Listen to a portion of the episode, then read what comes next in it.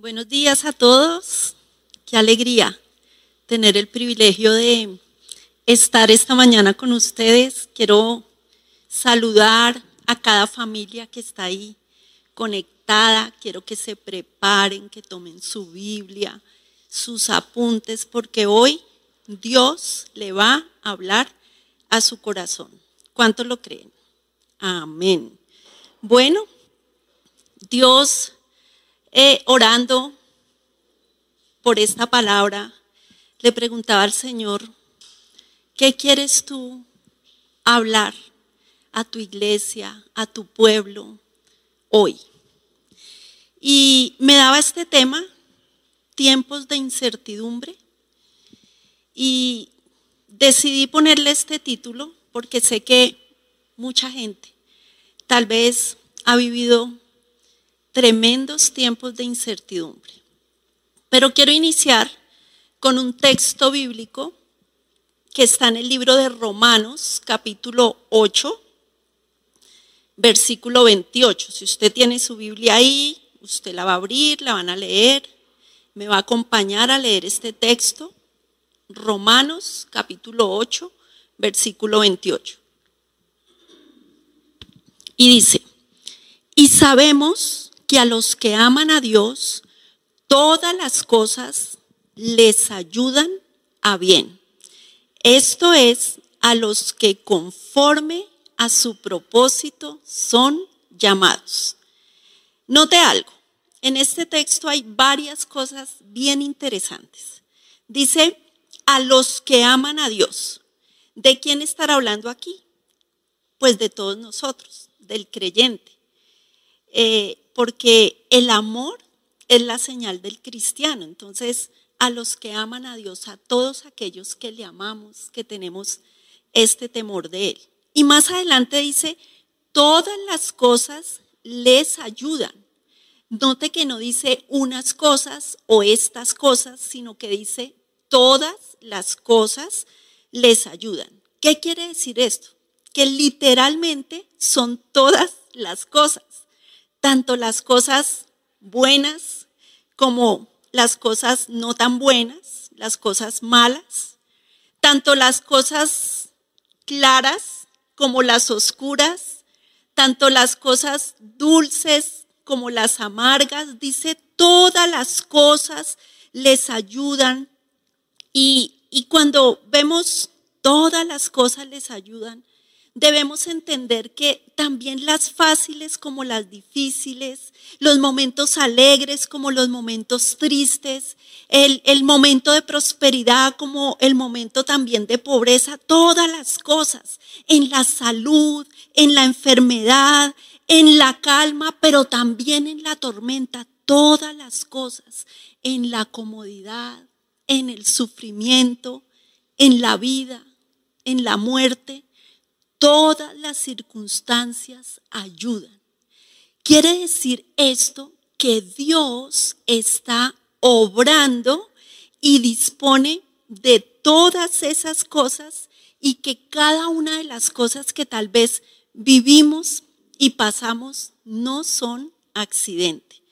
Y más adelante vemos que dice que conforme a su propósito son llamados que conforme a su propósito son llamados. Y como dice este versículo, puede ser tal vez difícil para algunas personas aceptar que han sido llamados, pero aquí habla, son llamados, o sea que no solo son llamados los que han recibido una invitación, sino que también habla de todos aquellos que han experimentado un nacimiento espiritual y conocen perfectamente o han tenido esa experiencia del propio amor de Dios. Entonces, fíjense, y quiero que tengan bien en mente este texto, porque dice, todas las cosas les ayudan a quienes, a los que han sido llamados conforme a su propósito. Entonces, quiero decirle que el propósito de Dios se va a llevar a cabo. Le tengo esa buena noticia. Se va a llevar a cabo. ¿Por qué? Porque Dios tiene el poder para realizarlo. Y cualquier cosa que Dios hace, cualquier cosa que Él dice que hace, está bien hecha. Eso no le puede caber a usted la menor duda. Usted no puede decir, pero ¿por qué Dios hace esto? ¿Pero qué le pasa al Señor? El Señor no tiene derecho a hacer esto otra cosa. ¿Qué tal? No, Él tiene el derecho. Y cuando Él lo hace, lo hace bien porque Dios es un Dios justo. Diga, Dios es un Dios justo. Y como es un Dios justo, actúa con amor. Entonces, no creamos usted no crea, que puede detener el propósito de Dios. Claro que no, no podemos hacerlo. Lo, mejor que usted y yo podemos hacer es continuar este viaje de la mano de Dios. ¿Qué es lo mejor que usted puede hacer? Diga, voy a continuar este viaje de la mano de Dios. No importa importa lo que esté viviendo, lo que esté pasando, yo decido caminar de la mano de Dios. ¿Saben por qué? Porque cuando Dios llama, porque cuando Dios salva, se va a ocupar de usted. ¿Sí lo sabía? Pues sépalo hoy, se va a ocupar de usted. Entonces, Dios le va a ayudar a que usted culmine este proceso o cada proceso con éxito. Porque cuando el Señor comienza su obra con 100 ovejas, va a terminar con 100 ovejas y no va a perder ninguna de ellas. ¿Usted puede creerlo? Si lo puede creer, allá donde está usted diga amén. Entonces vemos que este es un versículo como alguien decía eh, o leí de alguien alguna vez que decía que es un versículo que es como una almohada suave para un corazón cansado.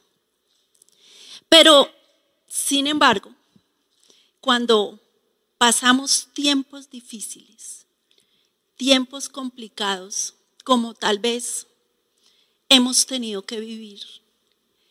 Em, vemos que el propósito de Dios, sobre todo cuando sentimos dolor, cuando sentimos cansancio, cuando sentimos pena, eh, vemos como complicado el ver como el propósito de Dios. No sé si a usted le ha pasado, pero leemos estos textos o la gente nos predica estos textos bíblicos y no queremos que se nos lo recuerden, porque eh, eh, uno pasando una situación difícil y a veces es, la gente se molesta y se incomoda cuando dice, bueno, Dios está obrando en medio de esta enfermedad, en medio de este cansancio, en medio de esta soledad.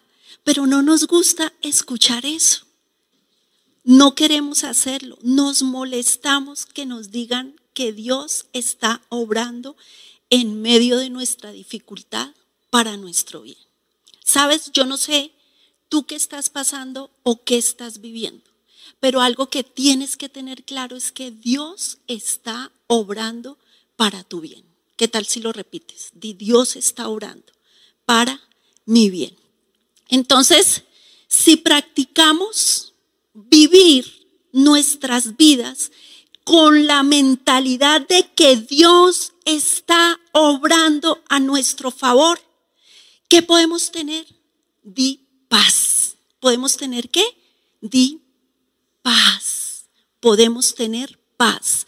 ¿Por qué? Por aceptar esta verdad en medio de la tormenta. ¿En medio de qué? Diga de la incertidumbre. Entonces, hoy quiero decirle que, o traerle más bien una palabra de fe, de aliento, y decirle que no solo nosotros hemos experimentado esta incertidumbre. Jesús, al igual que nosotros, experimentó momentos tremendos de incertidumbre. recuerden que la palabra dice, porque no, no tenemos un sumo sacerdote que no pueda compadecerse de nosotros, sino uno que fue que, diga, probado en todo. Entonces, ¿qué será la incertidumbre? Póngase a pensar, ¿qué será la incertidumbre? ¿Estaré viviendo yo tiempos de incertidumbre? Cuando hablamos de incertidumbre y buscamos el significado, entendemos que la incertidumbre es todo lo contrario a la fe, es todo lo contrario a la certeza. Y, y, es lo que sentimos cuando vemos nuestro futuro incierto. Viene este sentimiento de incertidumbre cuando, cuando vemos que nuestro futuro es incierto, cuando no sabemos qué es lo que va a suceder con nosotros en el futuro como estos tiempos.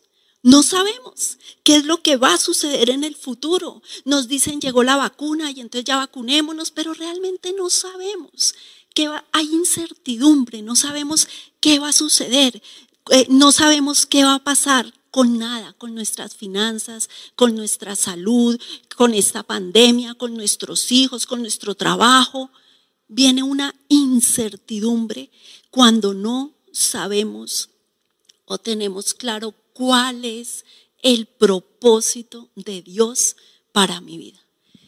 Y por eso hoy yo quiero hablarles de algo bien importante y es la importancia de obedecer para recorrer el camino correcto que nos va a llevar a dónde?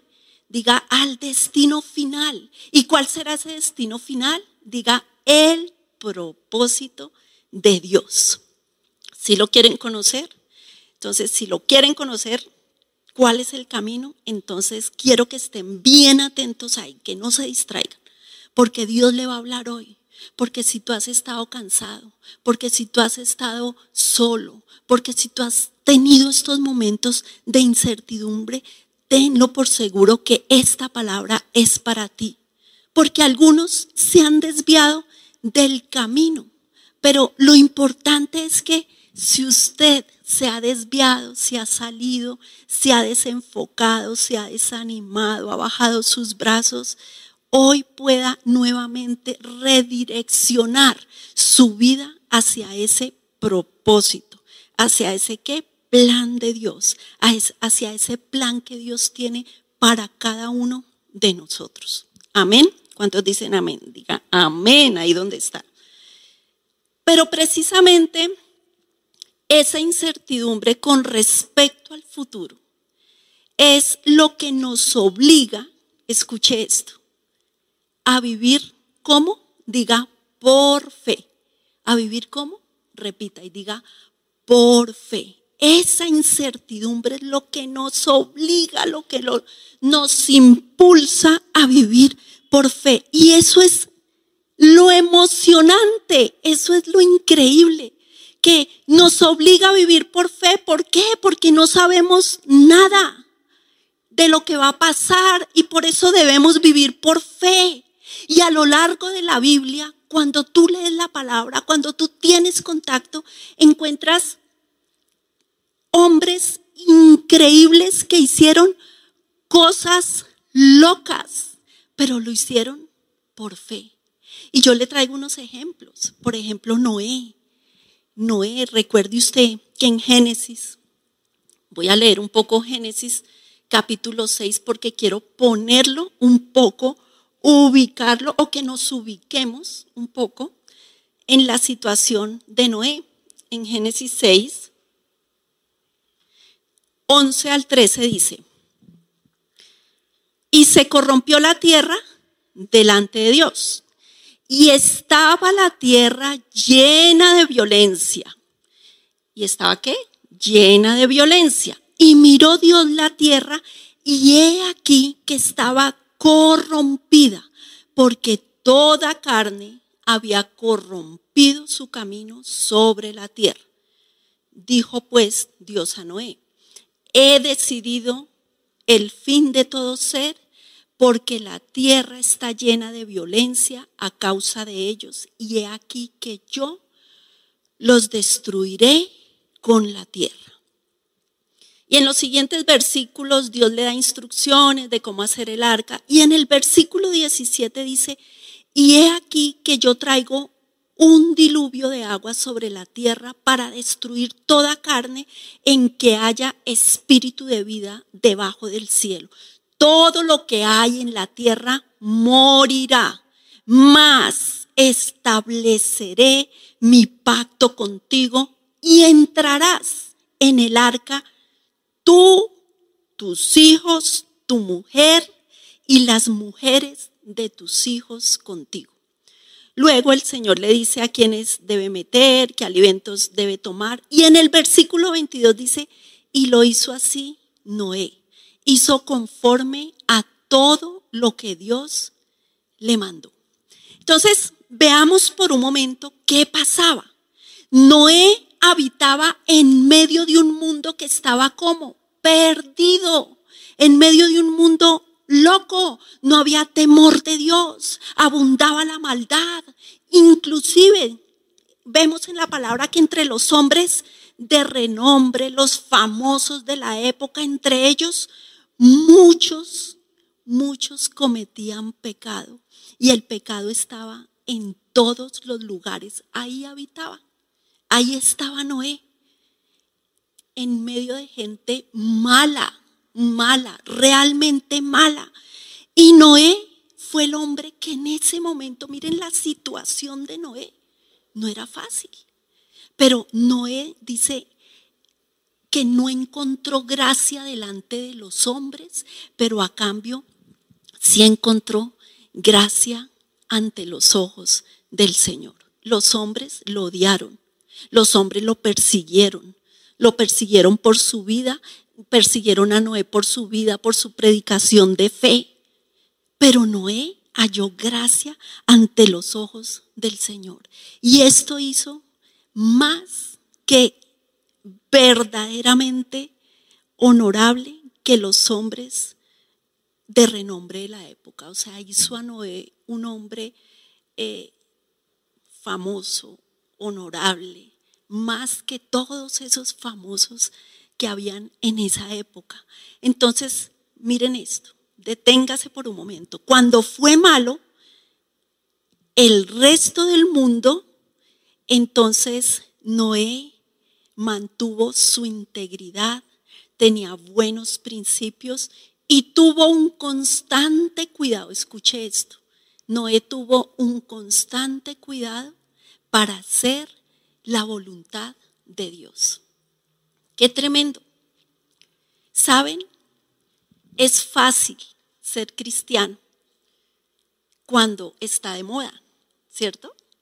Es fácil ser cristiano cuando me rodeo de un mundo cristiano, cuando todos tenemos eh, el mismo, em, digamos, como sueño, eh, cuando voy a la iglesia, me reúno aquí con mis amigos cristianos de la iglesia, cuando mi familia es cristiana, cuando todo el mundo habla de Dios, cuando está de moda el cristianismo, qué fácil es.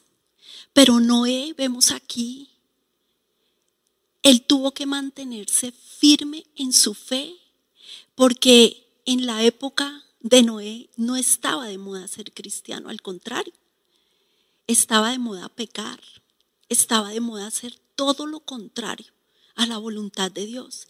Pero no en medio de eso, de esa situación, de ese mundo, de esa época, se tuvo que mantener firme y nadar en contra de la corriente en medio de ese mundo perfecto, imperfecto, perverso. ¿Qué hace Noé? Entonces él se presenta delante de Dios cuando nadie más quiere presentarse para Dios y aparecerse para el, para el Señor ante él. Noé lo hace. Y Dios le dijo a Noé su propósito de destruir el mundo. Dios le habló a Noé y le contó su propósito de destruir el mundo perverso con agua, por un diluvio de aguas. ¿Saben por qué? Porque el secreto de Dios es para quienes, para los que le temen. ¿Sabía usted eso? en el Salmo 25, 14 dice, los secretos del Señor son para los que le temen y a ellos les dará a conocer su pacto. Qué increíble esto. Dios estableció su pacto con Noé, el pacto de la gracia, que Dios sería un Dios a Noé y que su simiente, de su simiente Dios tomaría para sí un pueblo. Así que Dios dirigió a Noé a que hicieran qué? Un arca. Y miren esto, es que esto es increíble. Tal vez usted lo ha leído muchas veces, tal vez usted lo ha predicado, pero cada que, que, yo lo leo, pues hay muchas cosas increíbles. La fe y la obediencia de Noé fue puesta a prueba. El Señor le dio órdenes específicas, usted lo sabe, porque usted lo ha leído, de cómo hacer el arca. Y aquí aprendemos algo nuevo. Cuando nosotros tomamos buenas decisiones, obedecemos la voluntad de Dios, eh, eh, tenemos este beneficio de la piedad, el Señor también favorece a nuestros hijos en el, en el, en el camino de la vida eterna. A ver, voy a pedirle aquí que a mis amigos de producción que se lleven porque no demora en activarse también Siri, porque Siri, Siri es una ovejita que oye mi voz y se activa y me escucha, entonces mejor la quito. Entonces, eh, Ahora la pregunta es, ¿ustedes creen que Noé no experimentó momentos de incertidumbre? ¿Qué piensan? Pregúntense ahí. ¿Sí, experimentaría Noé momentos de incertidumbre? Yo creo que sí. ¿Saben por qué? Imagínense que él tener que construir un gran barco en medio de un gran desierto, en medio de la nada, y lo hizo por qué? Diga por fe. Él tuvo que preocuparse por proporcionar toda la alimentación a todo ese animalerío que metió ahí.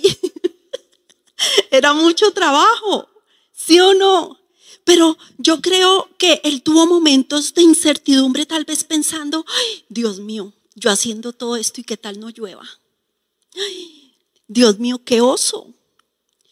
Y mientras tanto, la gente burlándose de él, pero Noé por la fe superó todos los obstáculos, superó todas las objeciones por su obediencia, no era listo, no era decidido.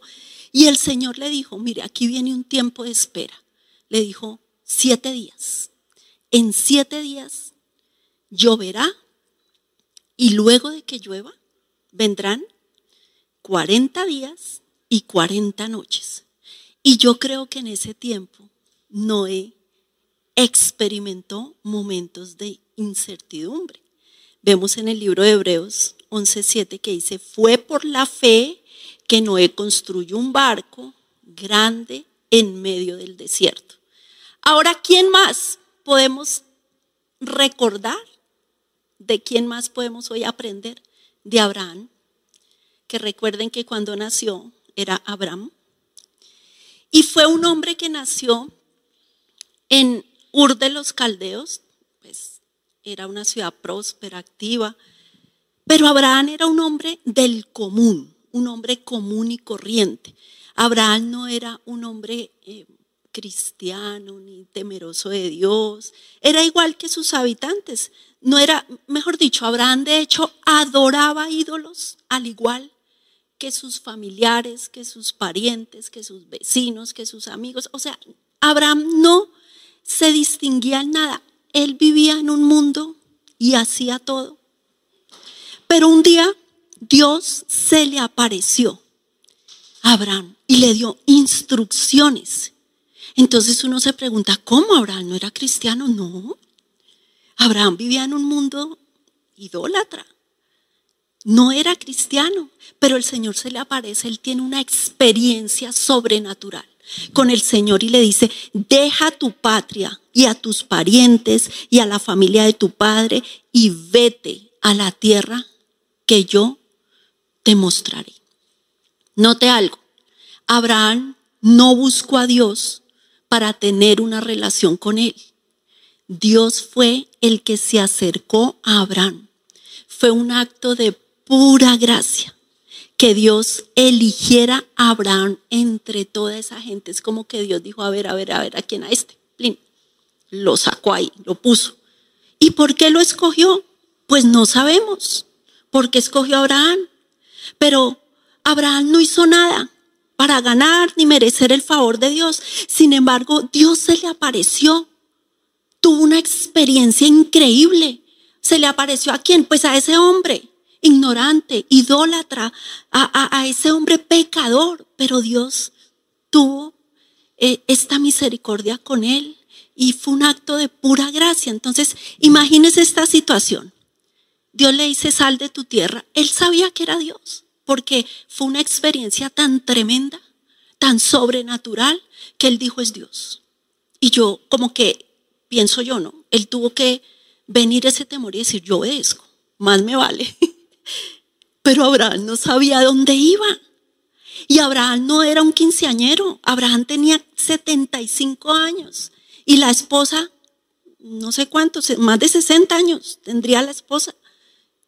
Y, y era una familia que había vivido, una pareja que había vivido toda su vida en el mismo lugar, viviendo en, un, en una hacienda, en una comunidad que conocían desde que nació y de repente el Señor se le aparece en una manifestación que Abraham no puede negar porque fue sobrenatural. Y es como que le dice, a ver, mijito, empaque maletas, póngase en camino hacia un destino que no le va a decir cuál es, ni pregunte.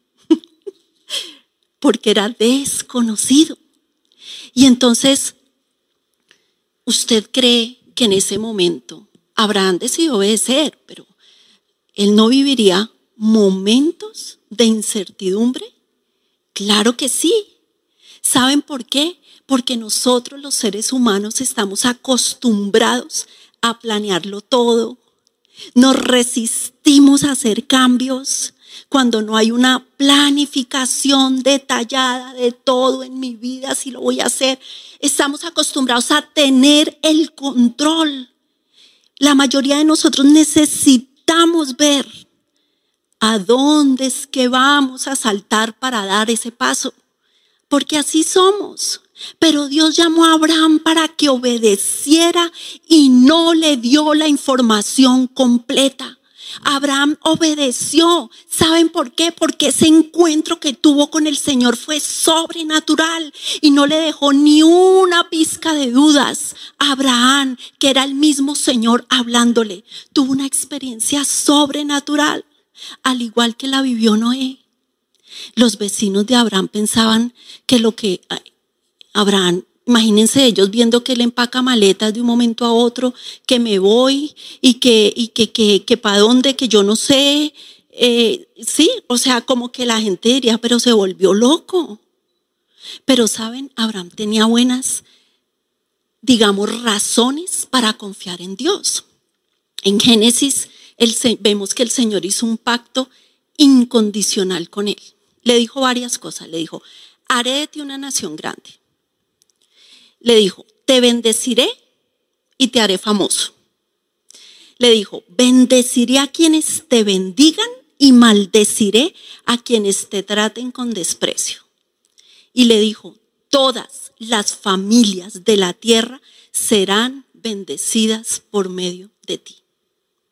Dios tenía grandes cosas planeadas para Abraham y Sarai pero ellos tuvieron que esperar, diga, esperar. ¿Por qué?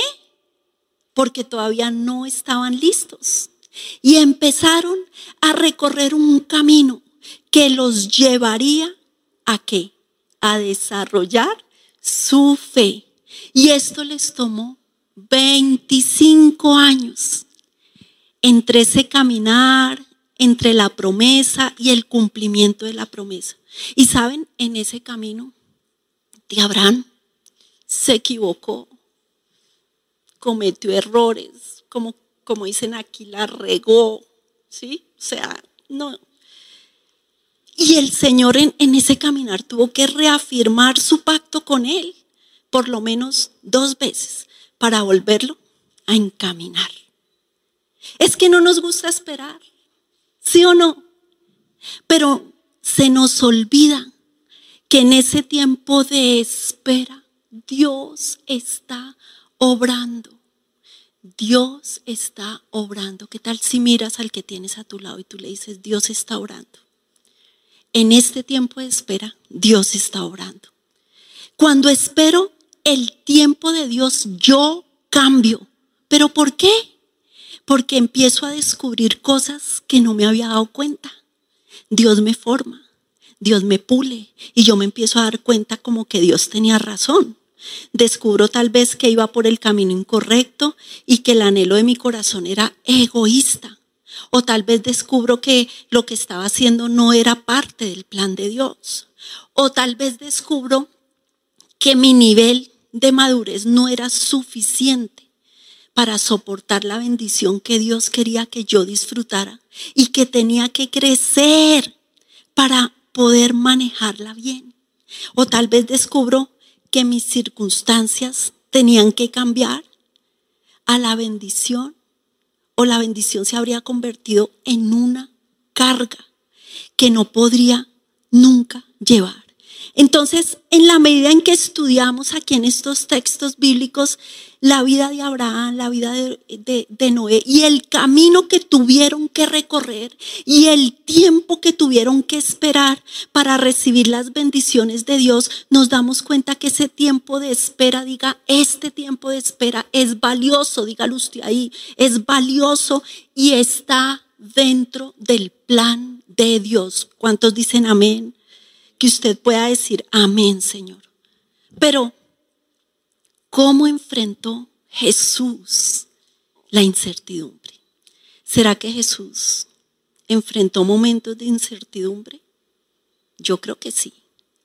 Al igual que nosotros, Jesús tuvo que ir descubriendo el propósito de su vida poco a poco, a medida que iba creciendo, a medida que iba caminando, lo iba descubriendo. Mire lo que dice el libro de Lucas, capítulo 1, versículos 31 al 33. Usted búsquelo ahí, vaya buscándolo. Lucas 1, del 31 al 33.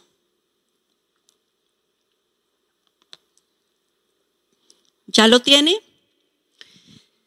Dice así, concebirás en tu seno y darás a luz un hijo y le pondrás por nombre Jesús. Este será grande y será llamado Hijo del Altísimo.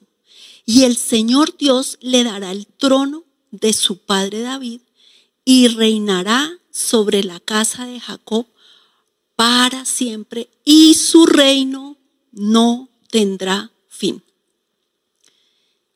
Entonces vemos que aquí iban a ser, se estaba hablando de nuestro Señor Jesucristo y, vemos cómo todo estaba planeado.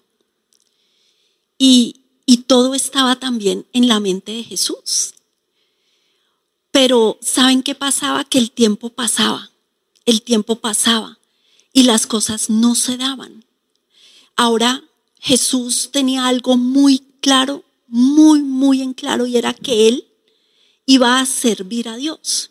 Por eso su pasión, lo, lo que ardía en el corazón de Jesús siempre fue el templo. Siempre él quiso estar ahí. Y no sé si usted recuerda eh, este texto o esta parte de la palabra que dice que que en un viaje que ellos hicieron a Jerusalén a celebrar la Pascua, la, Biblia nos cuenta que Jesús se les perdió a sus papás. Y, los papás no se dieron cuenta, ellos ya iban de regreso a Nazaret y se dieron cuenta que Jesús no estaba con ellos y José y María que tuvieron que hacer regresarse. Imagínense que a ustedes le pierda un hijo y lleva de camino y, y entonces ellos se voltearon y ¿dónde está? Y Jesús, Dios mío, regresémonos, ¿qué pasó? Se les perdió, no estaba con ellos, se tienen que regresar. Y entonces en el libro de Lucas 2, 45, 47 dice, como no pudieron encontrarlo, regresaron a Jerusalén para buscarlo allí. Tres días después, por fin lo encontraron en el templo. Tres días un hijo perdido, tremendo. A mí se me perdió Samuel 20 minutos y casi me enloquezco. Eso yo, cierren los supermercados, cierren las puertas. Yo gritaba en ese supermercado, Dios mío, por favor, corría para aquí, señora, cálmese, no, es mi hijo. Y Samuel metiéndose dulces en el bolsillo por allá. Bueno, aquí fueron tres horas. Tres horas se les perdió Jesús, Dios mío. Y entonces dice, en tres días, perdón, dice, por fin lo encontraron. ¿Y dónde estaba Jesús? En el templo, sentado entre los maestros religiosos, escuchándolos y haciéndoles preguntas. Todos los que lo oían quedaban asombrados de su entendimiento y de sus respuestas. Cuando sus padres lo vieron, se quedaron maravillados y su madre le dijo, Hijo, ¿por qué nos has tratado de esta manera? Tu padre y yo te hemos estado buscando llenos de angustia, así como cuando uno de papá quiere como acabarlos, pero uno se controla. Te hemos estado buscando llenos de angustia. Entonces él le dijo, ¿por qué me buscan? Así como el emoticón, ¿por qué me buscan? ¿Acaso no sabían que me era necesario estar en la casa de mi padre? Pero ellos no entendieron las palabras que él les había dicho.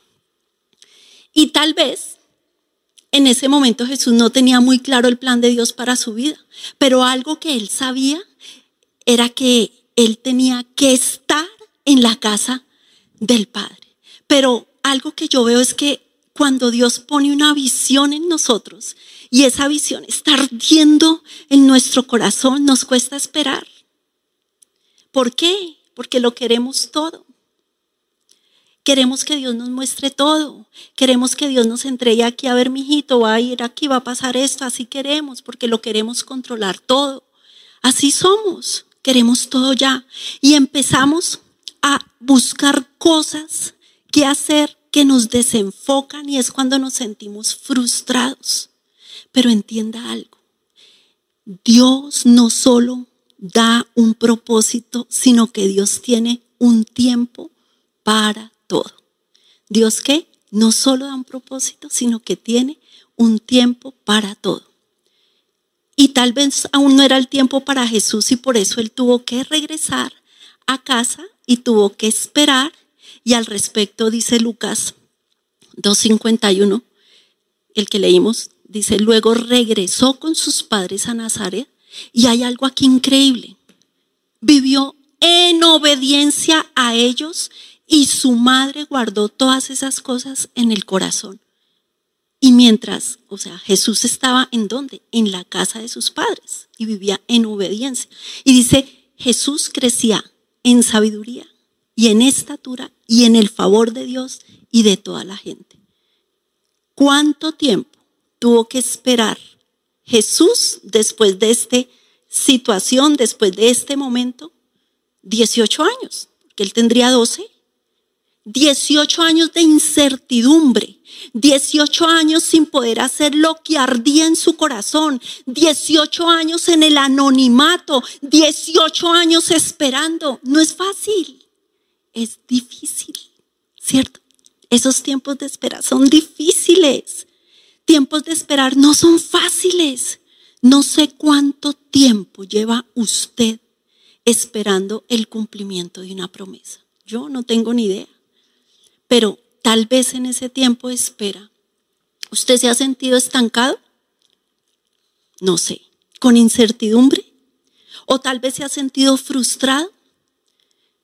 Porque en esos momentos de espera vienen muchos pensamientos, donde tal vez uno dice, esto va a ser así toda mi vida.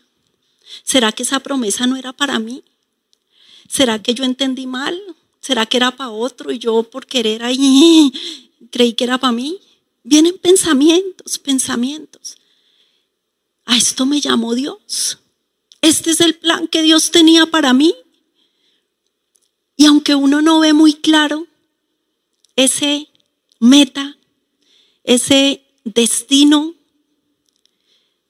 uno en el fondo del corazón sabe que ese momento de espera y de situaciones difíciles es el camino eh, correcto y que si tú perseveras vas a desarrollar una fidelidad con Dios tremenda. Y aunque a veces se salga uno un poquito del camino, Dios en su infinita misericordia lo vuelve a uno a encaminar a través de alguna circunstancia que uno no entiende. Ahora, uno se pregunta, ¿qué pasaría en la mente de Jesús durante esos 18 años de espera? Pues yo pienso que incertidumbre, yo me lo imagino ahí como, no sé, como en la carpintería pensando qué va a pasar conmigo, con mi vida, mejor entonces yo yo me dedico a la carpintería y entonces yo mejor monto un almacén de muebles o me imagino, ¿no? ¿Qué tendré que hacer para que esto que arda en mí se cumpla? ¿Por qué las cosas no se dan? ¿Por qué si para mí hay un plan que yo sé no se cumple? ¿Por qué tengo que esperar tanto? Y, y, no sé, de pronto momentos en que él dijo, ¿será cierto lo que mi mamá me dijo? Que yo soy el hijo de Dios. ¿Será que yo sí fui concebido por el Espíritu Santo? Pero, ¿por qué pasa esto? Yo creo que él vivió momentos de incertidumbre porque en los momentos de incertidumbre pasan muchas cosas por la mente. Quizás se comienzan a tener otros sueños y a pensar, bueno, si para mí no era esa promesa, entonces, ¿qué hago? Y se comienza uno a meter a cosas locas, a incursionar en, campos que ni siquiera uno es bueno, eh, ni Dios lo ha mandado, entonces lo llaman a uno y le pintan un negocio y entonces uno sale ahí como loco, será por este lado, será por el otro, por dónde es, y uno todo desesperado, momentos de incertidumbre, cosas que pasan en la mente. Pero ¿saben algo? En esos momentos de incertidumbre hay dos peligros tremendos, terribles. ¿Cuáles serán? El primero, la pasividad, el conformismo, el acomodo, ahí arronchado ya, incertidumbre, yo me acomodo acá. Y esto no quiere decir que no debemos ser fieles a lo que estamos haciendo, pero no podemos caer en la pasividad. El Salmo 32, 8, 9 dice, el Señor dice, te guiaré por el mejor sendero para tu vida. Yo quiero que tú lo leas conmigo. Te guiaré y tú vas a decir, me guiará por el mejor sendero para mi vida. Me aconsejará y velará por mí. Y el Señor dice, esto no, el Señor dice, no seas como el mulo o el caballo que no tiene entendimiento, que necesitan un freno y una brida para mantenerse controlados. ¿Qué quiere decir esto? No se trata de hacer todo en nuestras propias fuerzas. A veces Dios pone el sueño en una persona y no es el tiempo todavía. Pero uno, ¿qué hace? Tratar de ayudarle a Dios. Y cuando uno trata de ayudarle a Dios, se mete en problemas, en situaciones, en lugares que Dios no le ha dicho. ¿Por qué? Pues porque no es el tiempo. Y se trata de estar en el lugar correcto, no es el tiempo. Pero el otro extremo también es la pasividad, o sea, no ver las oportunidades que Dios está poniendo, no ser sensibles a las puertas abiertas, no hacer nada, tomar una actitud pasiva. Es a través de la fidelidad, de la obediencia que tendremos la revelación del siguiente paso. Entonces esto es como que tú vas pasando de piedra en piedra, ¿sí? Entonces tú vas pisando una piedra y se ilumina la otra. Y entonces tú vas pisando la otra, así es Dios en nuestro caminar. Paso a paso como nuestro devocional, un día a la vez, ¿sí o no? Entonces, vemos que eh, dando este paso a paso, obedeciendo, así no entendamos, no veamos el panorama, y dando este paso a paso, la visión se va aclarando. Piso la otra piedra, wow, se abre la otra, oh, se va aclarando. Yo he aprendido eso. Cuando yo llegué, oh, yo llegué y conocí al Señor y yo quería saberlo todo y ahora qué va a pasar y ahora que no sé qué. Fui a mi reencuentro, me dan una palabra tremenda y serás llamada al pastorado y será en el lugar secreto donde yo te daré las estrategias, todo eso. Y yo, wow, quería saberlo todo, pero empecé un camino de formación de todo. Y entendí que yo solo debía obedecer día tras día y Dios me iba a ir iluminando y abriendo la visión y no era yo como ese caballo desbocado que habla la palabra, ahí metiéndome en cosas locas, problemas, ¿sí? Entonces, lo otro es eh, la pasividad. Bueno, lo, lo otro es desviarnos del llamado.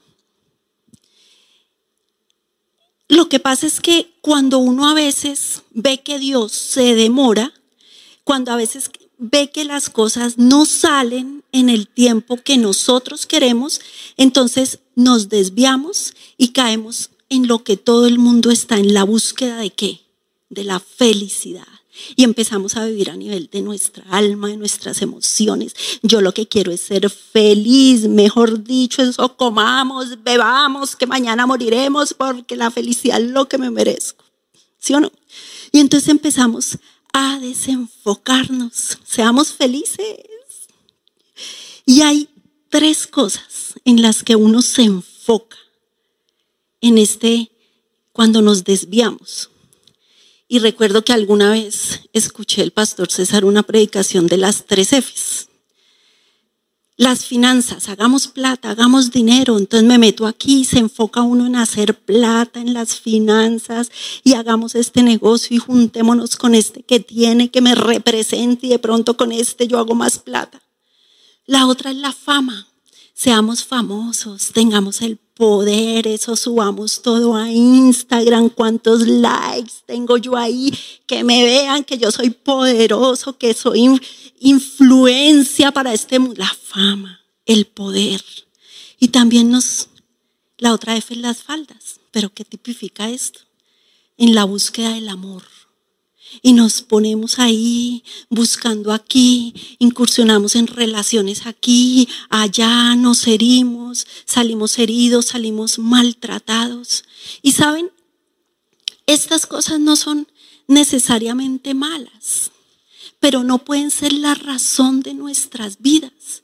Esto tiene que ser el resultado que viene cuando cumplimos la voluntad de Dios. Amén. Ahora, pero veamos, ¿qué fue lo que hizo Jesús? Si quieren saber, ¿qué hizo Jesús en esos años de espera?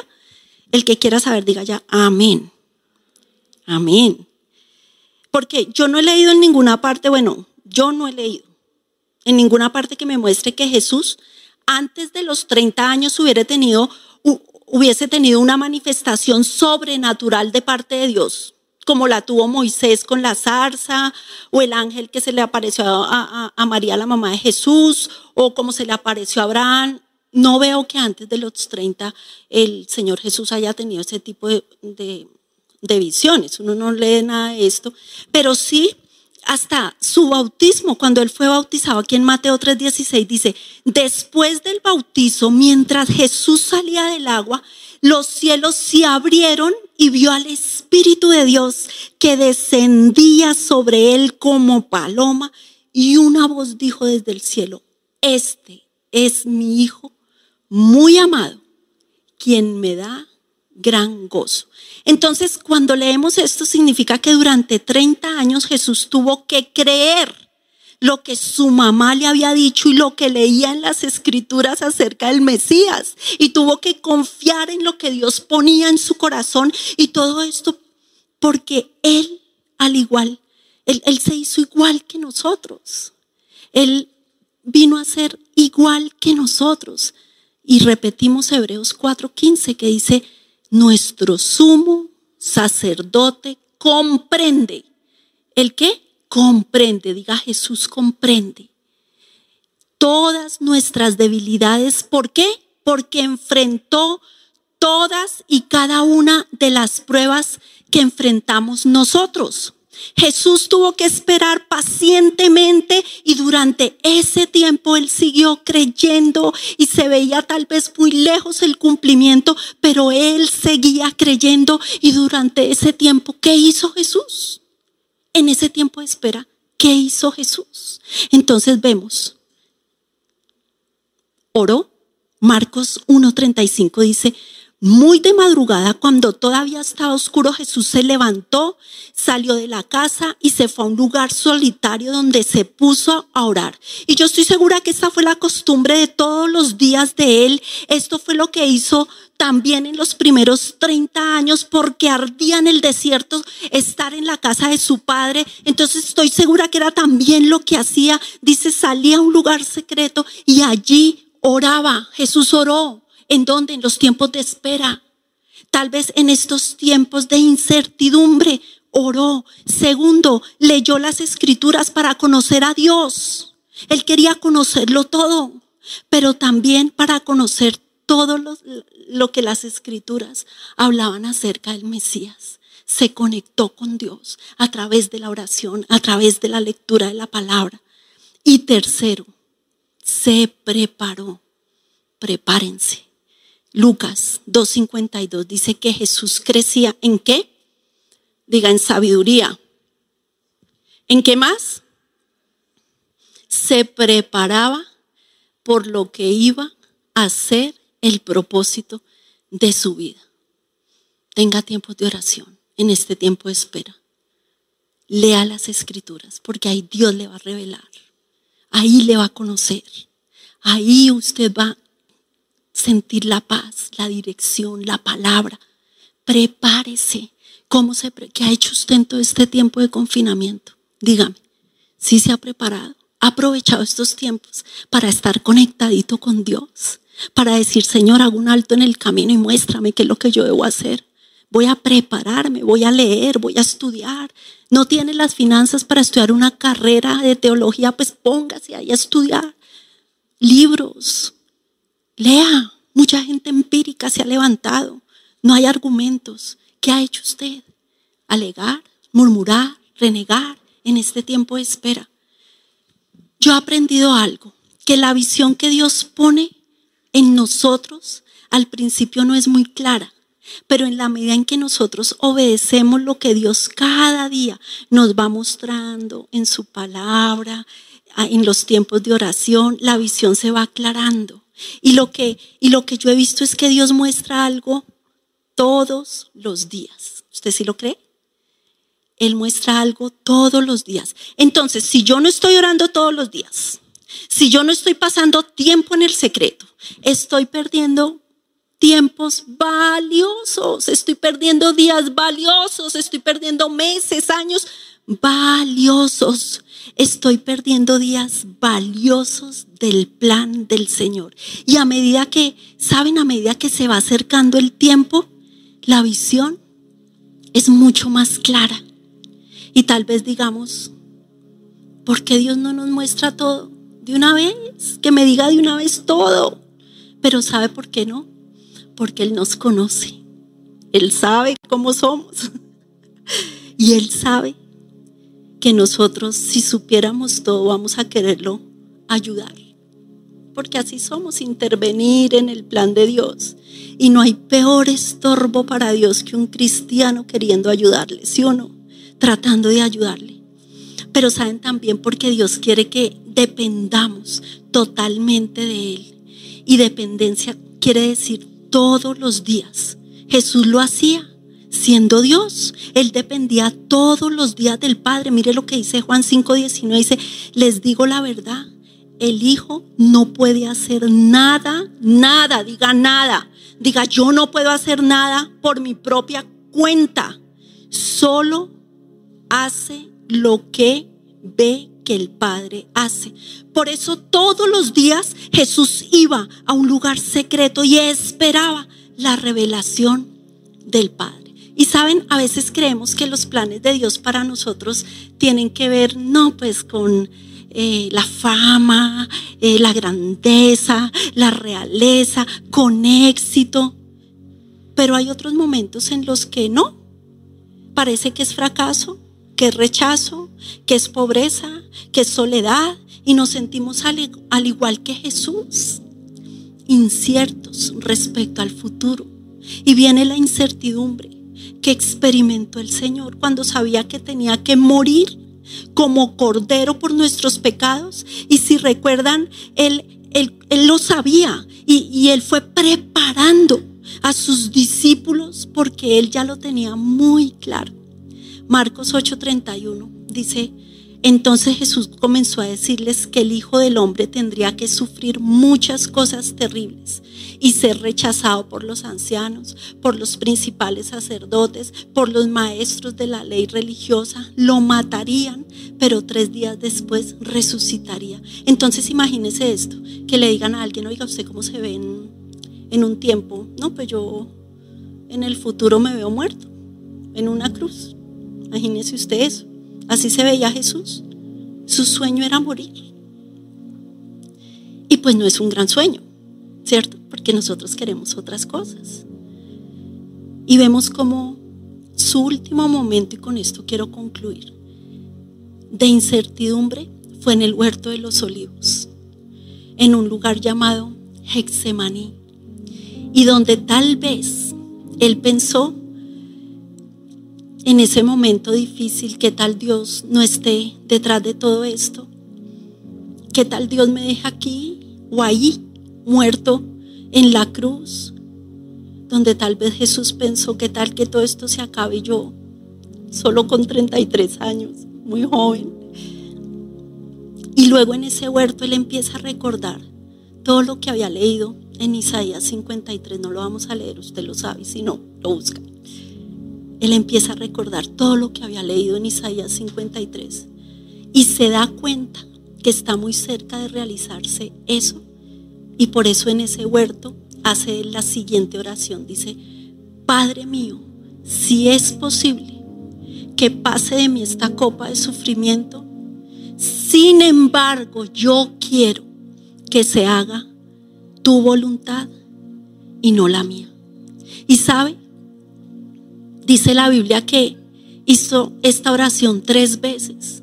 Y después de esta oración vinieron los ángeles y tuvo una experiencia sobrenatural.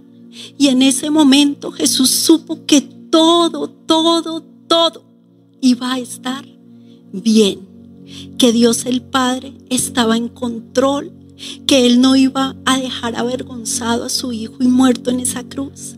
Y en ese momento la incertidumbre de Jesús se fue. Pero ¿saben que lo más increíble? Que el sueño de Jesús no era de grandeza, de realeza, de ser feliz. No, fue un sueño de morir. Y Él sabe perfectamente, nuestro Señor Jesús sabe perfectamente lo que experimenta una persona ante la incertidumbre con respecto al futuro porque no tenemos un sumo sacerdote que no pueda compadecerse de nosotros, sino uno que fue probado en todo.